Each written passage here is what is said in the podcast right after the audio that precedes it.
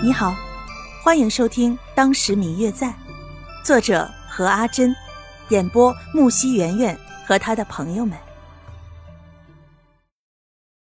第四十六集，白清九见方玉楠问起，也不再隐瞒。玉楠哥哥，知道我父母的事情吗？听说过一些，并不十分清楚。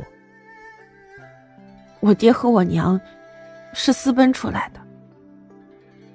当年我爹去京城做生意的时候，在一次庙会上遇见了我的母亲，两人一见钟情，相互许下了终身。可是我爹那个时候是个穷小子，我娘是名门闺秀，我外公根本就不允许他们两个人来往。但是我娘是一个敢爱敢恨的人，为了能和我爹在一起，和家里人闹翻了，后来。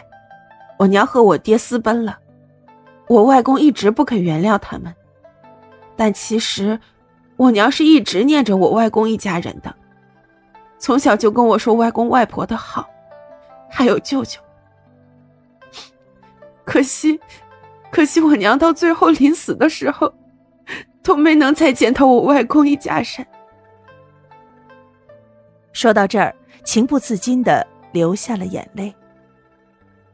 我一直想去找我外公，让他能够原谅我爹和我娘。我想，都是一家人，再怎么恨也会和好的。我想去找我外公，让他能够原谅我娘。别担心，如果你要走的话，我一定会陪着你的。伯父那儿我会写信告诉他的。方玉楠轻轻的拍着白清九的肩膀，轻声的安慰他。第二天一早，方玉楠就给白瑶寄了一封信回去，表明他们的去向，并且承诺自己一定会照顾好白若秋的。两人当晚就商定好，在扬州城过了新年，就去京城寻找若秋的外公一家人。虽然白清九很想早日启程去找自己的外公，一方面是因为自己想早点见到自己从未谋面的外公。另一方面，是因为这扬州城的流言蜚语实在太过强大了。但是方玉楠表示，年关将至，路途遥远，也不安全，愿意外出的人也少。就算到了京城，找人也是需要一定时间的，而且到时候可能很多人并不会在家中过年，所以等过了年再去是最好不过的了。第二天，方玉楠就整顿好了一切。以白清九表哥的身份住进了白清九那个小院之中，并且一起去拜见了他的好朋友司徒云雷和宋清灵。